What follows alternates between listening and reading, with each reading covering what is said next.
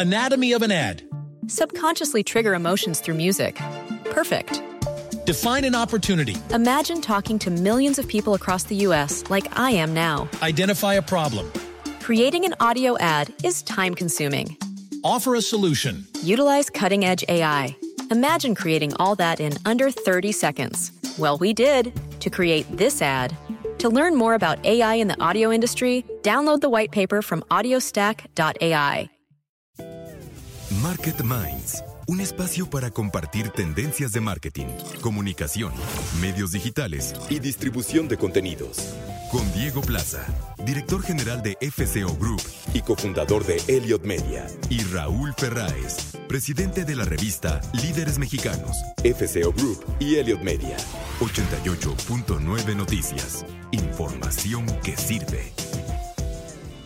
Buenas noches, saludamos a toda la audiencia de 88.9 Noticias, a nuestros audioescuchas que nos sintonizan como cada noche de miércoles en Market Minds para llevar a ustedes una conversación muy dinámica, muy puntual y también de profundidad sobre los grandes retos de la mercadotecnia, de la publicidad, de los contenidos eh, y de prácticamente el comportamiento de los consumidores frente a eh, pues todo lo que consumimos. Raúl, muy buenas noches. Soy Diego Plaza, ¿cómo estás? Hola, soy Raúl Ferraz y es un gusto estar aquí en Market Minds este miércoles, como todos los días, todos los miércoles, perdón. Todos los miércoles, y ahorita fíjate, eh, antes de entrar en el tema, donde hoy vamos a platicar con Miguel Barbeito, que es el, eh, pues el presidente, el director general de Mazda aquí en nuestro país, eh, y hablar de la historia de éxito, sí de la compañía, sí de la marca, pero también de él, eh, lo conocemos desde hace muchos años, desde que él estaba eh, en el equipo de, de, mercadotecnia y ventas, y bueno, ha, ha, tenido una, una, carrera muy ascendente de la compañía y el liderazgo que hoy tiene la marca, pues habla justamente del desempeño, vamos a hablar de la industria automotriz, también de los grandes retos de la tecnología y de la eh, electrificación, también de la movilidad. En nuestra mesa maquetera, que como cada semana nos acompañan Sebastián Patrón y Claudio Flores.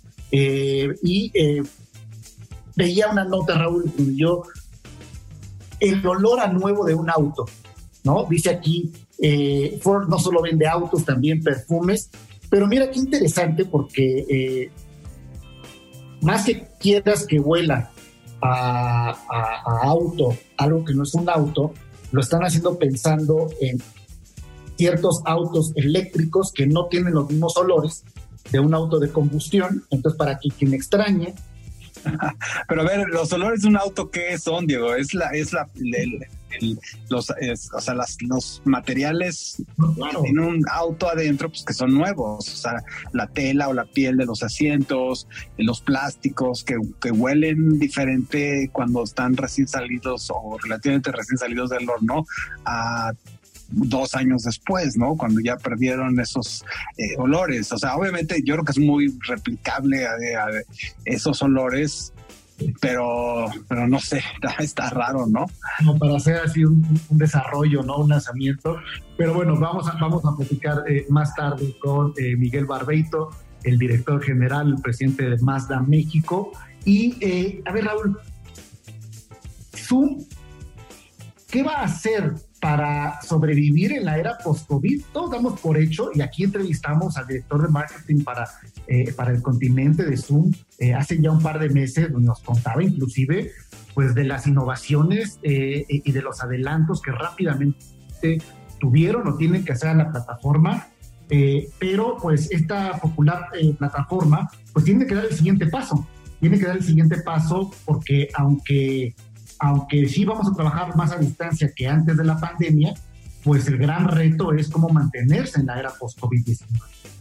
Yo creo que el boom que lograron, Diego, está cañón de mantener en el largo plazo, ¿no? O sea, finalmente, conforme las cosas vayan regresando a la realidad, eh, obviamente el tema del, debate de si regresar, de cómo vamos a regresar. Fíjate que yo ahí he tenido pláticas con varios eh, CEOs de varias empresas medianas, pequeñas y, grandes, y, me sorprende las diferencias de opiniones que encuentro, Diego, y eso está cañón. El otro día eh, comía con un presidente de una empresa que tiene cerca de 14 mil empleados en planta, 200 o 300 en el corporativo, y, por ejemplo, ellos van a regresar full 100% antes, antes de COVID como era exactamente igual y la posición de la empresa es no te gusta regresar, eh, adelante, busca, busquemos a alguien que esté dispuesto a hacerlo. O sea, eh, una, una política súper tajante de, que las cosas van a regresar a ser como antes y, y, quiera el que quiera, ¿no? Y por ejemplo, lo que me decía este CEO es que que eh, él tiene un, un, tema ahí de malestar en, la organización porque hay 14 mil empleados que están en las fábricas que nunca dejaron de ir, o sea, no dejaron de ir ni un solo día, ni en el peor momento de la pandemia, pues porque había que soldar la pieza, había que levantar la grúa, había que echar a andar la línea de producción y tiene, eh, a, o sea, tiene a 14 mil empleados quejándose de que por qué los 300 que están en el corporativo sí están trabajando en sus casas y ellos no, ¿no? Pero igual estoy encontrando a otras empresas igual de grandes que, que por ejemplo, otro comía con, con el presidente de Unilever, de Mondeliz, eh, una empresa muy importante de productos de consumo, de galletas, de cremas, de muchas cosas. Y, me decía él que, de hecho, ellos ya antes de que llegara el coronavirus, ellos ya estaban acostumbrados al trabajo a distancia, que ya era parte de sus políticas, que ya era parte de la cultura de la empresa, que ya era parte de la forma en la que ellos eh, estaban entendiendo y conociendo las nuevas generaciones y que para ellos eh, esto va a seguir, ¿no? Y que y, obviamente sí están encontrando que sí, que no, pero, pero sí es un debate bien complejo y yo creo que ahí lo que dices de esto de Zoom, yo creo que llegó para quedarse, ¿no? O sea, obviamente el boom que se tuvo o la necesidad tan brutal no va a ser tanta, pero yo creo que va a ser un mix, no sé, ¿tú qué opinas? Ese, ese boom tiene un número, Raúl, en 2020 donde, imagínate una compañía que crece sus números en 326%. Sí, está cañón. Entonces, obviamente ahorita está viviendo una desaceleración del crecimiento, pero aquí el gran reto evidentemente es cómo le van a agregar valor a la plataforma para satisfacer nuevas necesidades en función justamente de cómo va a evolucionar esta nueva realidad. Y en la medida en que logren leer estas nuevas necesidades de formato, de almacenamiento, eh, y agregarle, pues sí, digamos, otros elementos a la plataforma es que va a lograr encontrar y es eh, definitivamente un gran reto para Eric Joan, el CEO de Zoom, y, para todo el equipo, Raúl.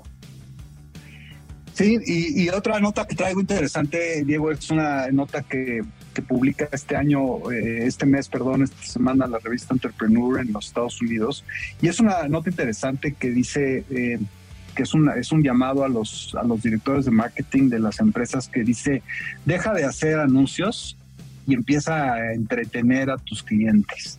Y eso está bien interesante porque, fíjate, eh, el tiempo de eh, que el tiempo que está gastando la gente globalmente en el consumo de social media es alrededor de 145 minutos al día, Diego. O sea, digo, un más menos 8%, 10%, dependiendo del país, pero 145 minutos al día es, eso es el promedio global, es muchísimo, o sea, son más de dos horas de, de, contenido. Eso sí, eso quiere decir que hay gente que está cuatro o cinco horas, ¿no? Y hay gente que a lo mejor está media hora y todo, pero ¿y, y, por qué es importante esta cifra? Porque eh, ningún otro medio de comunicación tradicional tiene esta cantidad de, spam de atención que lo que está teniendo hoy en día eh, el, el, media, el, social media a nivel global.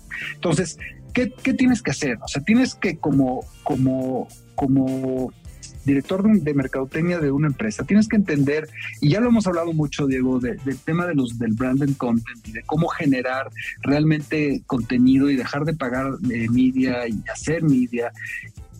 Pero, pero aquí lo, pero, pero aquí están ya entrando en un, en un en una etapa inclusive en la que están eh, eh, empujando a las empresas a, hacer, hacer contenido de entretenimiento para sus audiencias. Y eso está muy, muy, muy, muy cañón.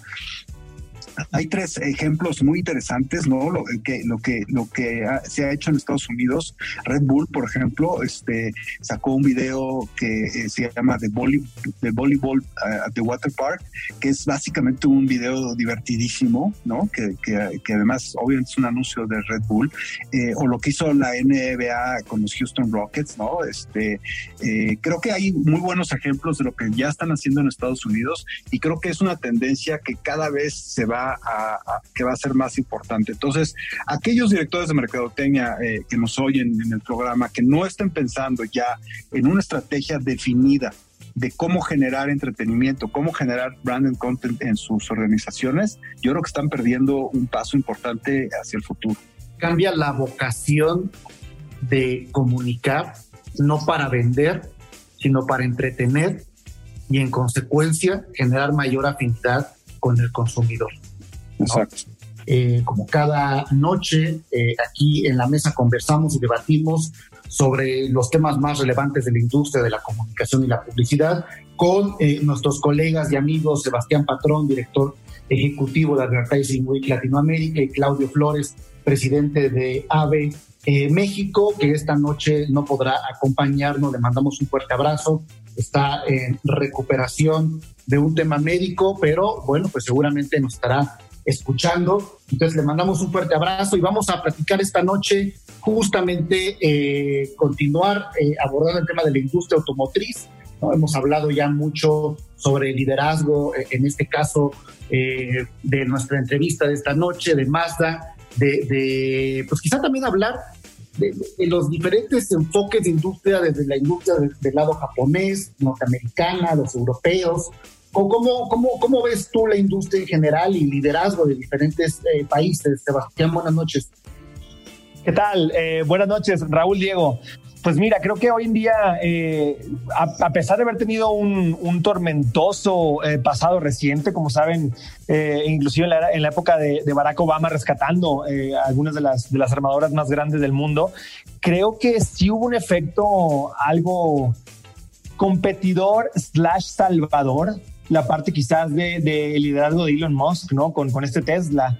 Eh, eh, poniendo ahí la nueva ola de, de, eh, vehículos eléctricos o acelerándolo con algo que, que, han adoptado ya las demás y creo que lo están haciendo de buena manera. Creo que hoy en día ha habido una están reviviendo con, con, con, buenos con buenos productos, con buenos autos, con buenas estrategias de movilidad a futuro, con otro entendimiento de lo que significa también el, el, el, ser dueño de un auto de aquí a los próximos años eh, en las generaciones más jóvenes, ¿no? Entonces creo que sí ha habido un, un resurgimiento importante en esto eh, y creo que es bien interesante la conversación con, con todo lo que, lo que se viene en los próximos años, ¿no? Con esta vinculación tecnológica tan importante y lo que es la, la, nueva tendencia de, de las generaciones más conscientes con el medio ambiente hay ciertas marcas que están eh, enfocándose en diferentes sectores, obviamente, de, la población.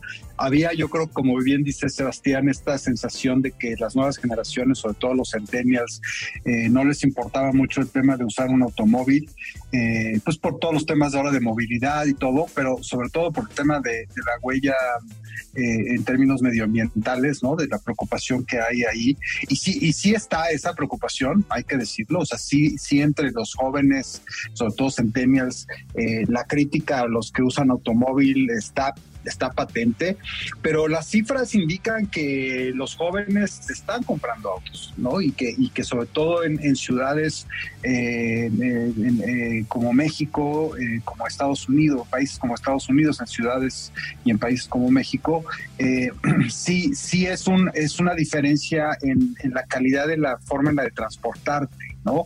Porque con todo y todo y con el tema del trabajo en casa y todo, hay que decir que nuestros sistemas de transporte público en general en el país pues son deficientes, ¿no? Entonces ya cuando realmente eres un chavo de, 19, 20, 25 años que está entrando en la vida profesional y tienes que desplazarte aquí en la Ciudad de México en metro o en, en algún tipo de, de, transporte público, pues sí, sí, sí no es una experiencia muy agradable y cuando haces cuenta pues también transportarte diario en algún sistema privado de taxis, ¿no? De Uber o de taxis de, de la, calle o lo que sea, pues te acaba saliendo más caro, ¿no? Que, que realmente tener tu propio automóvil. Ahora, aquí la pregunta que yo tengo, la duda que yo tengo es, ¿cómo, le están llegando las marcas a estas nuevas audiencias? Porque eh, el tema de la tecnología pues ya es eh, muy transversal ¿no? en todas las, compañías de automóviles. Eh, los temas medioambientales, por ejemplo, una de las cosas que nos, platicaba el otro día el director general de una empresa de autos es que ellos más que, que pensar que sus coches van a ser eléctricos o ecologistas, ellos están prometiendo que la forma de llegar a construir el automóvil es totalmente sustentable. ¿no? Entonces, tienes un producto que tal vez mm, contamina, porque también hay que decirlo, o sea, la posibilidad de que realmente todos los coches sean eléctricos en un futuro cercano es muy baja.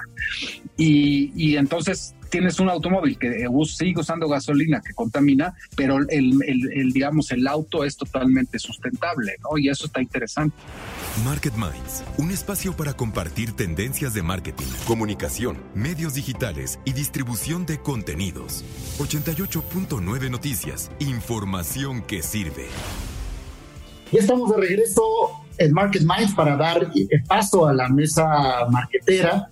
Claro, no, y también algo que hemos platicado en otros, en otros, en otros podcasts es, y referente a la pregunta que haces, Raúl, ¿cómo llegan a estas nuevas generaciones? También es con repensar del modelo, o sea, no porque lo dices bien, no es 100% real o 100% eh, eh, alcanzable esta migración a este tipo de vehículos en un tan pronto plazo. Entonces, los modelos son los que quizás también se han adaptado eh, eh, a estas generaciones, ¿no? Y cuando hablamos de eso nos referimos a cosas que ya hemos platicado aquí, como decía, modelos de, de, renta de automóviles, eh, de, de, autos compartidos, explorar todas esas posibilidades con las nuevas generaciones en el cual no sean totalmente dueños del, del, carro quizás, pero tengan un cierto tiempo de horas, cuestiones de suscripción. Esos modelos creo que también vienen, van a ser importantes en el futuro cercano al menos, y que creo que es una manera buena de acercarse al bolsillo de hoy en día de las nuevas generaciones, porque tú lo ves en todas las demás industrias, ves eh, algunas aseguradoras en Estados Unidos ya rompiendo paradigmas con estos modelos nuevos de suscripción y que no importa eh, eh, tu, tipo de salud, sino o, tu tipo de esto, lo otro, lo ves en todas las industrias, entonces creo que es la manera en que hoy en día entienden la economía estas nuevas generaciones y quizás una manera de acercarse a ellos con, las, con, los, con los, eh, los contras que aún tienen y que van a tener durante un rato este tipo de, de, vehículos, ¿no? Yo creo que también es una manera inteligente de, hacerlo hoy en día. Ahora, yo tengo una duda, eh, y a lo mejor sí es una duda muy eh, básica, pero hablabas del caso de Tesla, que evidentemente, pues, en los Estados Unidos y en otros países, pues, uno ve muchísimos más Teslas y ves estacionamientos completos con cargadores, lleno. Eh, en México empieza no solamente esa marca, sino cualquier otra marca en términos eléctricos. ¿Qué es lo que hace que no sea todavía eh, tan eh, de fácil adquisición en un modelo económico escala en, en términos de los eléctricos? ¿Siguen siendo el reto de las baterías? Sí, sí, básicamente es un tema tecnológico, digo, es, es el tema de las baterías que son muy caras de construir y, muy difíciles de mantener en términos de, la carga que, pueden, digamos, mantener en, a lo largo del tiempo. Eh, y eso es lo que hace muy caro los automóviles eléctricos. Y luego otro problema que tienen los automóviles eléctricos, ya hay que decirlo, es que básicamente son desechables. O sea, tú, tú tienes una batería que te va a durar 10 años o siete años o ocho años, cada, igual que los celulares, ¿no? O igual que cualquier batería de cualquier eh, aparato eléctrico, cada vez esa batería va a tener, digamos, menos duración, menos duración, menos duración, ¿no? Nos pasa, ¿no? Que nuestros celulares viejitos ya sentimos como que se les va la cámara muy rápido, ¿no? Entonces, el problema de esos automóviles es que, ¿qué haces con ellos a los siete, ocho, nueve años en lo que, en la que la batería ya tiene muy poca eficiencia, eficiencia y a los 10 años ya valió la batería. Y, y, cambiarle la batería a un automóvil eléctrico, pues es el 60% del valor. Entonces no, tendría ningún sentido cambiarle las, las, baterías. Entonces son coches en cierta forma, y hay que decirlo, desechables. O sea, que, porque pues, digo, tú tienes, bueno, tú tienes un auto bueno y a lo mejor acaba siendo un clásico de 30 o 50 años después, sigue caminando, ¿no? Los, los, los autos de batería no les va a pasar eso y eso está complicado, ¿no? Totalmente. Y yo agregaría también ahí un tema de infraestructura gubernamental. O sea, en Estados Unidos el, el, gran boom de los, de los, de los automóviles fue eh, aquel, la construcción de carreteras, eh, todas estas eh, carreteras que cruzaban todo el país, ¿no? Entonces en México aún falta muchísima infraestructura que tenga que ver con, con recarga de baterías, entonces eso hace que sea otra, aparte de las que ya mencionó Raúl, o, otra de las barreras que hoy en día están presentes también, ¿no? Y que sigue siendo realmente todavía un lujo tener un Tesla en México, ¿no? Es un tipo de show off todavía como de alguien, de alguien, es más como, más hasta branding personal, ¿no? Yo cuido el ambiente, un empresario cool, eh, eh, más que en realidad la movilidad o, el, o, en verdad, o en verdad el verdadero ahorro del footprint de carbono, ¿no? Así es. Eh, bueno, seguramente será una industria que en los próximos años vamos a ver justamente en este avance que, que mencionan Raúl y Sebastián.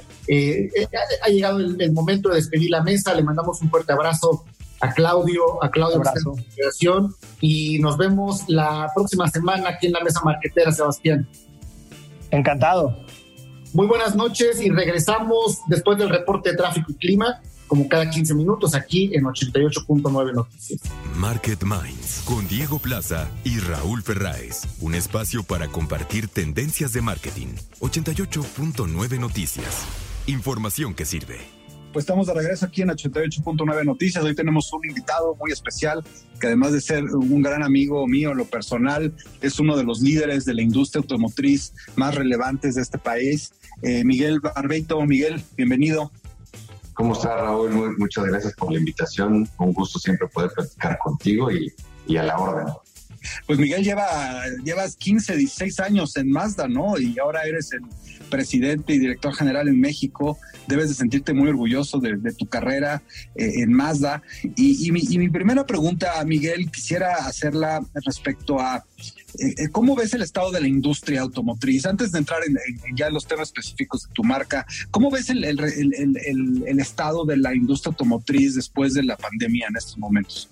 Pues mira, es, es una industria que el año pasado fue bastante golpeada por por todo lo que ya conocemos. Eh, el año pasado sí teníamos eh, inventario eh, disponible y era muy complicado salir a buscar clientes porque los clientes obviamente con este tema de la pandemia, qué fue lo que pasó, que se fueron para atrás, mucha gente desafortunadamente perdió su trabajo, en fin, era, era muy complicado el poder vender un vehículo nuevo, el poder jalar gente a los talleres de servicio. Sin embargo, eh, hicimos un, muy buen trabajo, me debo decir, en Mazda eh, eh, en el 2020, ganamos participación de mercado, una industria que cayó drásticamente, no como se esperaba, honestamente todos en la industria esperábamos una, una caída por arriba del 40% y fue menos del 30%, lo cual pues es un número bastante significativo, pero no fue el que esperamos, comparando con otras industrias que fueron golpeadas en 80, 90%, o industrias que prácticamente desaparecieron. Entonces, en general la industria el año pasado nos defendimos. Este año, un año que veíamos como algo más, más fácil, por así decirlo, ya habiendo eh, eh, estudiado y aprendido de toda esta pandemia, el comportamiento del consumidor, este, las nuevas formas de trabajar, etcétera. Eh, ya estábamos por buen camino los primeros meses del año, sin embargo, se nos atraviesa un tema importantísimo que es la falta de semiconductores que todos los productos que tiene esta industria automotriz llevan. Es una falta de semiconductores que debido a eso no se pueden producir vehículos. Y entonces, ahorita, ¿qué es lo que pasa contrario al año pasado? Eh, hay clientes, pero no hay producto. pero no hay, no hay producto. entonces, ¿qué hay la industria? Ahora, ¿cuál es, cuál es el éxito de, de, de Mazda? Nos decías ahorita que ustedes eh, eh, no solo no decayeron, sino crecieron el año pasado, que es muy importante, yo creo que eh, en base a lo que nos cuentas del mercado. ¿Cómo explicas el éxito de, Mazda, este, Miguel? Mira, es una marca que desde un inicio ha tenido tres, tres ejes bien importantes. Es una marca bastante sólida, es una marca que tiene mucha historia, que tiene una filosofía interesante basada en Hiroshima, en Japón, con una cultura bastante bastante atractiva. Tenemos un excelente, un extraordinario producto que desde un inicio ha sido del, del gusto de, de, nuestros consumidores. Y tres, y no menos importante, es la gente, el equipo de trabajo que hace de esta compañía. Entonces, es, es una fórmula que se dice ahorita en menos de 30 segundos, una muy buena marca, un extraordinario producto y un excelente equipo de trabajo, pero eso es lo, que nos ha ayudado en estos casi 16 años a lograrnos diferenciar y ser relevantes para el consumidor, diferenciarnos de la competencia y, la verdad es que estamos muy contentos porque eso es, esa ha sido la fórmula de la gran aceptación que hemos tenido y, eh, y, todo esto nos lleva a que desde un inicio eh, hemos puesto al cliente en el centro de cualquier acción que hagamos. Es decir, nosotros buscamos la fascinación de nuestros clientes tanto en la venta de un vehículo nuevo como en el taller de servicio. Entonces es un tema más que una creencia, es una cultura como lo es la japonesa, de que el cliente, el respetar los valores, las creencias son importantes para nosotros como marca. Dice Miguel que yo siempre he pensado eh, esto que acabas de decir de la importancia del producto, ¿no? O sea, tú puedes tener un chorro de dinero para marketing y hacer una gran campaña súper efectiva, súper impactante que genere al commerce, ¿no? Eh, y sin embargo, si no tienes un producto que realmente respalde eso que estás haciendo, pues al final, eh, a la larga, fallas, ¿no? Porque el, consumidor se acaba fijando y se, acaba dando cuenta. Y, yo coincido contigo, yo creo que lo que más ha hecho es, eh, en este tema de la, de la filosofía japonesa, tener un producto que, que cuando lo compara ya realmente con muchos otros automóviles, pues sí tiene mejorías. Y, y, a mí me gustaría, nada más para acabar de ahondar en este punto, ¿cuáles tú crees que sean realmente las ventajas competitivas de tu producto, o sea, en términos de lo que tú ofreces que no ofrecen otras marcas? Dos, dos, dos aspectos en general muy importantes, este, Raúl. Uno, el diseño, que el diseño de Mazda es único, es, es sofisticado, pero también es un, es un look también agresivo, deportivo. Y dos, y me atrevo a decir que muy importante, si no es que el más importante, el manejo. Eh, he tenido la oportunidad de manejar muchas otras eh, marcas, muchos otros productos. No hay producto malo ni marca mala, simplemente hay, hay gustos, necesidades, presupuestos diferentes, pero más de lo que lo caracteriza es el diseño y el manejo. El, manejo es, es excepcional. Esos, esos son los principales atributos que, que nos enfocamos cuando queremos venderle un producto a nuestros clientes. Oye, eh, Miguel, ¿y tiene identificado cuáles, en, en, qué grupos de edad es donde tienen mayor número de clientes? Sí, sí, Raúl. De hecho, el, promedio de nuestro comprador es de 35 años, es decir, es un comprador bastante, bastante joven. Eh, nosotros dentro de la industria, nuestro, nuestro comprador es más joven que, el promedio, lo cual eso es bastante bueno. Eh, tenemos bastante también eh, número de, de, hombres y mujeres, como se cataloga, ¿no? ¿Por qué porcentaje son hombres, qué porcentaje mujeres? Nosotros un poquito más son mujeres que hombres, lo cual es un dato también, interesante, pero, pero es, un, es una marca que le gusta mucho a la, a la gente eh, estamos hablando de la edad por la edad como per se, pero nosotros también aquí internamente y en cuestión de comunicaciones la gente joven de espíritu, porque hay gente que tiene 40, 50, 60, que tiene un, ese espíritu joven, aventurero, que quiere tener un producto que tenga un muy buen manejo, que tenga un diseño atractivo. Entonces, ese es nuestro, nuestro público objetivo, nuestro target, como, como le llamamos en el, marketing, Raúl. Y bueno, es, bien interesante todo esto. Ahora, se hablaba de, de estas generaciones, eh, sobre todo los millennials, los centennials, como generaciones complejas para el tema de la industria automotriz, ¿no? Porque parecía que, que no necesariamente querían comprar un automóvil, ¿no? Porque se estaban moviendo en Uber, estaban moviendo o caminaban a sus casas porque vivían en una zona en donde trabajaban y, vivían. Eh, estás hablando de una generación muy consciente de los temas medioambientales y de temas de, de, de, la, de la, huella, de, temas del ambiente, entonces también muy reacios, ¿no? ellos convertirse en contaminadores, en fin, ¿cómo, has logrado, cómo han logrado como marca la conexión con estas audiencias jóvenes, eh, con todas estas cosas que están pasando por la cabeza de ellos?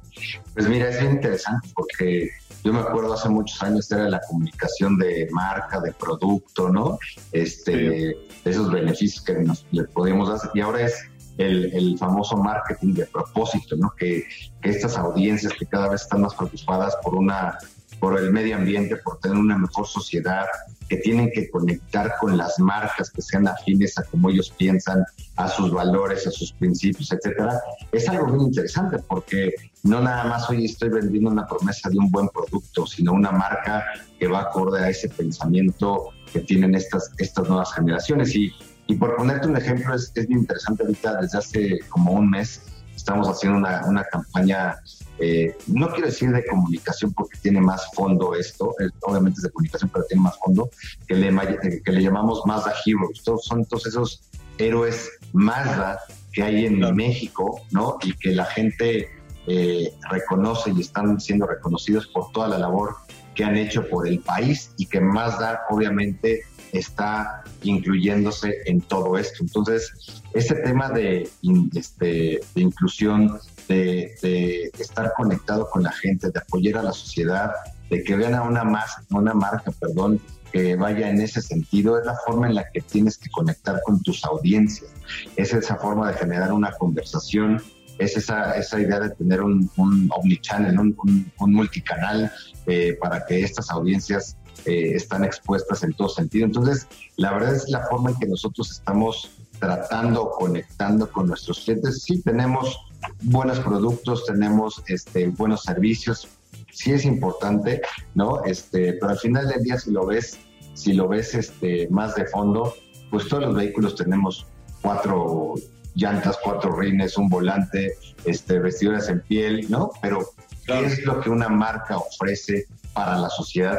Que estos chavos, chavas puedan hacerse parte de esta marca, ¿no? Entonces, es algo bien interesante eh, que lo que estamos haciendo, creando este tipo de mensajes que son diferentes, este tipo de mensajes que son relevantes, ¿no? Eh, el conectar, el involucrar a la sociedad, en fin, es algo bien interesante que estamos haciendo ya desde hace un tiempo. Ahora, la forma de llegar a las audiencias también se ha convertido en un gran reto, ¿no? Porque con la cantidad de pantallas que hay, ¿cómo, cómo están haciendo ustedes su estrategia de llegar al consumidor digital, medios tradicionales? ¿Cuál, ha sido el mix que has decidido para más este, estos últimos años, Miguel? Mira, siempre ha sido multicanal. Eh, eh, Raúl, eh, últimamente la tendencia hacia lo digital ha sido y ha crecido sustancialmente porque hablando de estas nuevas audiencias, ¿no? Los centennials, millennials, o yo no soy tan, tan ni millennial ni centennial, pero soy de otro. Ahí estamos conectados en el celular, estamos conectados en la tableta, en la computadora todo el día y es la forma en la que buscamos contenido, ¿no? Este es hoy no busco un producto, hoy busco contenido y ese contenido, me va a llevar, me va a llevar a un producto o a algún servicio que va a quedar en mi mente, ¿no? Eh, eh, eh, ahí es la forma. Entonces, pues sí, cada vez es más, es más un tema digital. Me atrevo a decir que que medios tradicionales de nuestro, de, un 100%, yo creo que ya es un 10% de nuestra mezcla de medios, ya prácticamente el 90% es temas digitales, al igual que, estamos impulsando y empujando a los distribuidores para que sea de la misma forma. Y, la verdad es que hemos tenido eh, muy buenos resultados en, en, métricas, porque es, es, la ventaja de todo esto, de que puedes medir de una forma inmediata, puedes reaccionar o accionar de una manera inmediata para corregir un poquito tanto tu mensaje como también el alcance que quieras lograr. Entonces, la verdad es que hemos estado aprendiendo porque cada, cada día salen tecnologías nuevas, medios nuevos eh, y también los clientes o los consumidores cada vez son más demandantes de contenido no vago, sino contenido más rico que puedan eh, contribuir a todo esto. Yo digo, Miguel, que la industria automóvil llegó para quedarse, ¿no? Desde el siglo antepasado que se inventaron los autos, eh, yo me veo, no, ya no, no, me veo, obviamente, o sea, en 100 años, en 200 años, en 500 años va a seguir habiendo automóviles, sin lugar a dudas, ¿no? Este, tiene que ver con el tema de la movilidad de las personas. ¿Cómo te imaginas tú el, el, el, futuro de Mazda en el, en el corto y un poco soñando, Miguel, un poco más en el largo plazo? ¿Cómo te imaginas? Pues, pues mira, en el, en, el, en el corto plazo, sin duda, la compañía está moviéndose hacia donde las tendencias de mercado se están moviendo, es decir, cada vez hay más preocupación por el medio ambiente, por esa huella de carbono que, comentabas hace rato, Raúl, y, pero más, hace, más hace, se, se ocupa más no por lo que el vehículo per se pueda contaminar durante el uso que le pueda dar el consumidor, sino desde que está extrayendo el material para poder construir el vehículo, porque cuando extraes material, pues también puedes contaminar, cuando lo estás fabricando también contaminas, cuando lo mueves de un país a otro, en, en, ferrocarril, sea en barco, sea lo que sea, contaminas. Entonces, más de estar preocupado más bien y ocupado en todo eso, ¿no? le llamamos una estrategia well to will, eh, para, que, para que se reduzca todo esto en, un gran porcentaje. Entonces, en el corto plazo, ahí lo veo. En el largo plazo, sí veo una compañía que va a ser eh, prácticamente eh, Mazda sigue creyendo en el tema de la combustión interna, eh, en hacer más eficiente y más este, puro, por así decirlo, los motores de gasolina y diésel. Sin embargo, hay una tendencia de mercado de consumidor en donde pues es eh, eléctrico, híbrido, plug-in hybrid, mild hybrid, etcétera, en donde más va, a estar en un, en un, futuro y en donde como industria vamos a, y estamos evolucionando este, sustancialmente. Yo me atrevo a decir que no sé, en el largo, largo, largo plazo, eh, los clientes pueden, van a poder comprar un vehículo desde su celular, tableta, computadora, como hoy compras el súper, como hoy pides eh, comida, que te va a llegar a tu casa y no tienes que desplazarte absolutamente para nada. ¿no? eso, es, muy bueno. eso es lo que yo, como yo lo veo, que, que va a suceder. Miguel, pues si los resultados hablan, pues estamos hablando con uno de los mejores directores de una empresa automotriz en este país, lo cual te felicito, la verdad. Creo que lo que has logrado en Mazda ha sido extraordinario. Eh, te agradezco mucho que nos hayas tomado esta llamada para 88.9 Noticias, para Market Minds. No sé si tengas algún último comentario. Sí, lo que, gracias Raúl por la invitación. Lo que, lo que nosotros en Mazda queremos y, buscamos siempre es eh, conectar con nuestros, con nuestros clientes, eh, que nuestros clientes nos aprecien y nosotros apreciar a nuestros clientes e inspirar en cualquier acción que hagamos a, nuestros clientes. El, el feel connected, feel uh, appreciated y el feel inspired es algo que buscamos como compañía, es algo que tenemos como, como una compañía basada en Hiroshima, esa herencia de nunca dejar de luchar o never stop challenging y es algo que nos caracteriza como, como, como compañía y muy originaria de Hiroshima que, que es una es una prefectura, es una ciudad este, que tiene un encanto tremendo y que más da lo tiene. Pero muchas gracias por el tiempo, Raúl. Contrario, gracias a ti, Miguel. Pues fue Miguel Barbeito, presidente y director general de Mazda México. ¿Y qué les parece si vamos como cada 15 minutos al reporte de tráfico y clima aquí en 88.9 Noticias? Regresamos.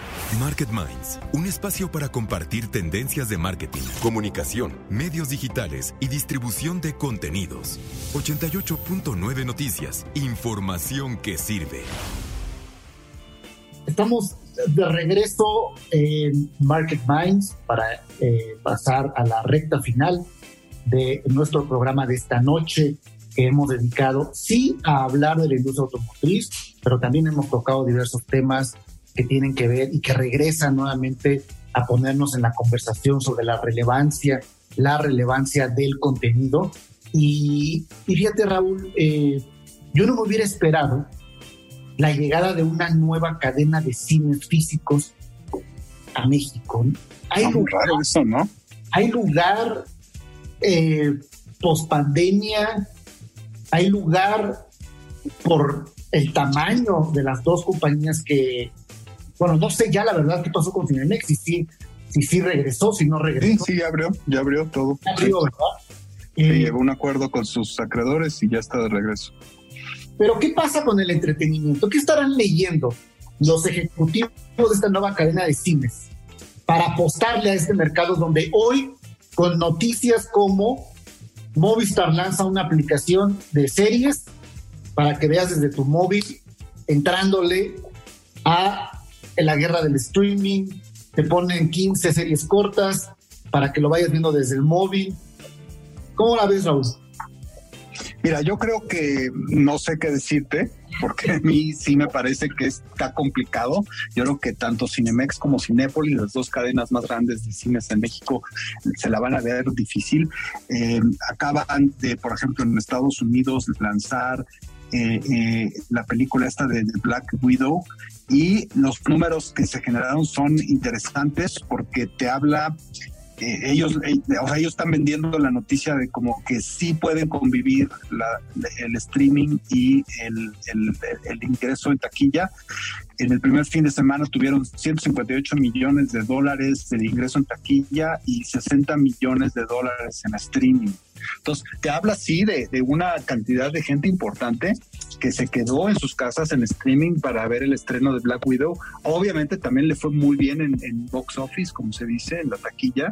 Eh, a, la, a la productora, o en este caso a Disney, Marvel, le, ¿qué le conviene más, Diego? Pues que, la gente se quede en su casa, porque esos 60 millones de dólares que entraron por streaming se los quedaron completitos ellos, mientras que los 158 millones que entraron en taquilla, pues tienen que repartirlos y la mayor parte de ese dinero se lo quedan básicamente las salas de cine, ¿no? Entonces, sí está interesante el tema de los, los nuevos formatos. Eh, digo, Disney salió con la noticia como algo bueno, y como una, como una muestra de que sí van a poder convivir eh, los dos modelos, pero definitivamente el streaming le va a quitar un cacho de pastel bastante grande a, la parte de los cines físicos. Ahora, los cines físicos pues tienen que, como hemos ya platicado en algunos otros programas, los cines físicos pues tienen que convertirse en experiencias, ¿no? Que esas experiencias si no te las da eh, eh, en la casa, ¿no? O el estar en, tu iPad o tu televisión viendo una película, que es el salir, el ir con amigos, el ir con la familia, el, que eso se convierta en la salida del fin de semana del sábado, ¿no? En donde al final pues vas a la dulcería, compras también palomitas, cenas, en fin, toda esa experiencia creo que es lo más valioso que tienen las salas. Y si esta nueva cadena que dices que está entrando, eh, te, va a vender una experiencia de, ir a una sala, creo que puede ser muy exitosa, ¿no? Habrá que ver qué es, cuál es su oferta. La, verdad es que me cuesta trabajo leerles, este, cuando veo en la nota, que donde más quieren enfocarse es completamente en la experiencia de ir al cine, pero con la experiencia en móvil. ¿Cómo en móvil? O sea, que, desde cómo compras los boletos, desde cómo armas tu combo en la dulcería, todo desde tu celular, de tal manera que la entrega física sea menor y casi todo sea a través de digital. está, está, está es una apuesta. Cinedot es la nueva cadena de cines, ya tiene su primer complejo en Coacalco y planea abrir 120 salas ubicadas eh, según la nota que publica el periódico Reforma, Raúl. Pues está interesante, está interesante. Y, bueno, pues eh, hace poco también entrevistábamos aquí a, la gente de HBO, que estaba a punto justamente, ¿te acuerdas que no había, había muchos secretos sobre la llegada de HBO Max? Eh, no, sé, no sé, tú, tú, tú sí eres mucho más de, eh, cinéfilo o de, o de ver justamente series y películas. Realmente llenó un espacio muy relevante en, en el stream. Pues mira, eh, yo creo que los, las empresas de streaming sí están empezando a padecer un poco ya la competencia, sobre todo porque todas están ofreciendo lo mismo, ¿no? Que es básicamente series y películas. Eh, no, no hay opciones diferentes, digamos. Eh, y, bueno, finalmente el consumidor va a acabar decidiendo con cuáles se quedan. No pueden tener todas, pero tampoco, pero también hay que decir que no son tan costosas, ¿no? O sea, un, un servicio de streaming que te cuesta 5 o 10 dólares al mes, pues estás hablando de 200 pesos, pues es lo que te cuesta una comida, ¿no? Entonces, o cinco cafés de, la familia. Entonces yo creo que ahí es donde el mercado es un poco el que va a ir midiendo, ¿no? Eh, lo que sí es impresionante los números que traen, ¿no? Hoy en día Netflix ya rebasó los 200 millones de suscriptores a nivel global, 208, Disney ya llegó a los 200 millones, Diego, en, en, menos de un año. Es un fenómeno lo que Disney generó en, el tema del streaming y, ahí están atrás las demás, ¿no? Pero eh, la más chiquita tiene 50 millones, o sea, obviamente hay unas muchísimo más chiquitas, ¿no? Pero pero de las grandes, la más, eh, la que menos bien leído tiene ya 30, 40, 50 millones de suscriptores. O sea, estás hablando de números brutalmente grandes, ¿no? Y, bueno, lo que se viene esta semana, y creo que también va a ser un fenómeno interesante en términos de, la audiencia y de ver qué tanta gente se interesa eh, en un formato como se está planeando, son las Olimpiadas de Tokio, Diego, que empiezan este viernes empiezan este viernes 23 eh, las Olimpiadas de Tokio. Le están apostando también en Tokio al, al, tema pues del streaming, ¿no? De, que la gente, ya que no se pudieron abrir las sedes y, la, y, no se convirtió en una atracción turística el poder ir a Tokio a ver las Olimpiadas, pues le están apostando a que tendrá muchos eh, viewers en, en, el, en, la parte digital y obviamente tradicional, ¿no? Hay varias cadenas grandes que traen este, los derechos de transmisión de las Olimpiadas y yo creo que va a ser bien, bien, bien interesante ver los resultados de audiencia que van a tener las Olimpiadas. Yo creo que van a ser de las Olimpiadas más bonitas, mejor organizadas. Finalmente los japoneses se pintan solos para hacer las cosas perfectas, ¿no? Es, una cultura eh, con un nivel de, performance, de, hacer las cosas bien. Y yo tengo muchísima eh, expectativa de ver los resultados de, la, de cuánta, cuántas personas, con todo y que para Occidente los horarios de, de Tokio son medio raros, al final del día, pues lo que va a importar es eh, eh, ver los, los, los, eh, los, eventos, ¿no? ¿Qué opinas tú ahí? Pero mira, qué, qué, este, interesante va a ser, no solamente por la salida de distribución en términos digital, sino por la innovación para generar el contenido que van a distribuir. ¿A qué me refiero? ¿no? Tú ves hoy la aplicación, por ejemplo, de la Fórmula 1, es toda una experiencia multicámara en el cual estás viviendo justamente desde muchos ángulos la carrera de Fórmula 1. Yo creo que va a haber mucha innovación desde cómo apreciar las justas deportivas ahora, mucho más allá de solamente las cámaras que estábamos acostumbrados a ver desde el punto de vista de la televisión, justamente por la gran necesidad de tener los ojos en todos los enfoques y creo que eso va a ser una gran innovación desde la forma en la que se presenta el contenido de las Olimpiadas. Y yo lo vi, por ejemplo, el fin de semana en el Tour de France, una serie de tomas, cámaras y ángulos que antes no veías eh, para brindarle al espectador eh, que está en una pantalla, pues cada vez la mejor de las experiencias que no te piden nada en no estar ahí finalmente, ¿no? Claro. Sí, sí, sí, sin lugar a dudas. Yo sí lo voy a ver. Hay deportes que me encantan, Diego, como los clavados, la gimnasia olímpica, obviamente todos los deportes de ciclismo, de los que soy fan. Y, yo sí espero darle una buena cantidad de mi tiempo estas próximas semanas a ver las Olimpiadas de Tokio 2020. Sobre todo porque ya lo necesitábamos, ¿no? Es, es, un contenido eh, que hemos olvidado, lo importante de, la, de la lucha, de la esperanza, del deporte, de los valores. Venimos muy apesumbrados y creo que ver los Juegos Olímpicos nos va a llenar de, mucha emoción a, todos. Pero bueno, Raúl, ha llegado el momento de despedir Market Minds por esta noche.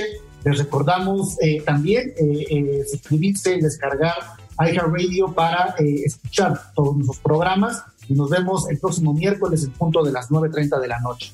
Hasta la próxima semana, Raúl. Nos vemos, gracias, buenas noches. Esto fue Market Minds, un espacio para compartir tendencias de marketing, comunicación, medios digitales y distribución de contenidos. 88.9 Noticias, información que sirve.